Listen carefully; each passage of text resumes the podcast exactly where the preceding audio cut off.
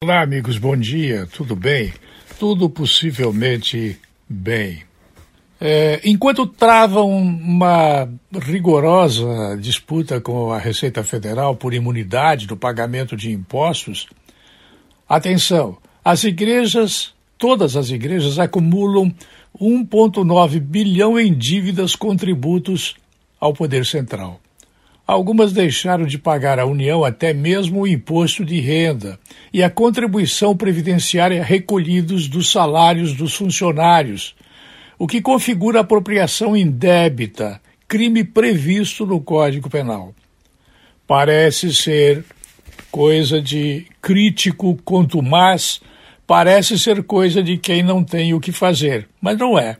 Acreditem, eu creio nesta informação e suponho que ela não é uma notícia falsa, incorretamente traduzida como fake news para fazer o inglesismo progredir no país. As igrejas devem 1,9 bilhão em tributos, inclusive a Igreja Católica. É impressionante, não? Assim não dá.